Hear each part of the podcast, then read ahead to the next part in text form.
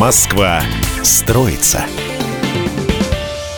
Национальный космический центр – это проект международного масштаба, который строят в Москве в районе Фили и планируют завершить к 2023 году. Его создание позволит сохранить завод имени Хруничева. Именно там строят центр и обеспечить 20 тысяч рабочих мест. Здесь разместятся технопарк, который объединит на одной площадке ряд предприятий ракетно-космической промышленности.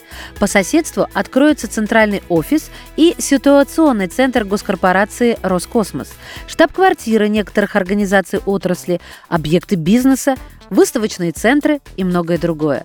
Общая площадь зданий космического центра составит более 250 тысяч квадратных метров. Завод имени Хруничева – это одно из крупнейших предприятий ракетно-космической отрасли, и создание Национального космического центра снизит финансовую нагрузку на предприятие и повысит конкурентоспособность завода на мировом рынке.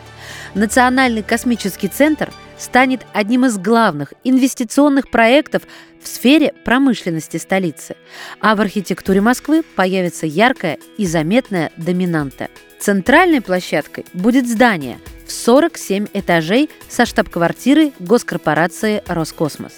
К нему примкнет длинный корпус с исследовательскими лабораториями и офисами. Кстати, главное здание уже начали возводить.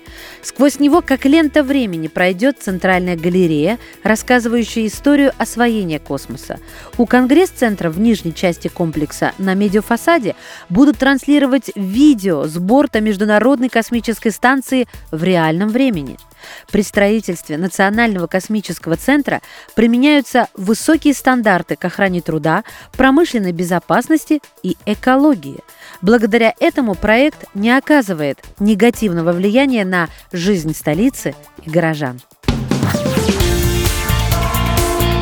Москва строится.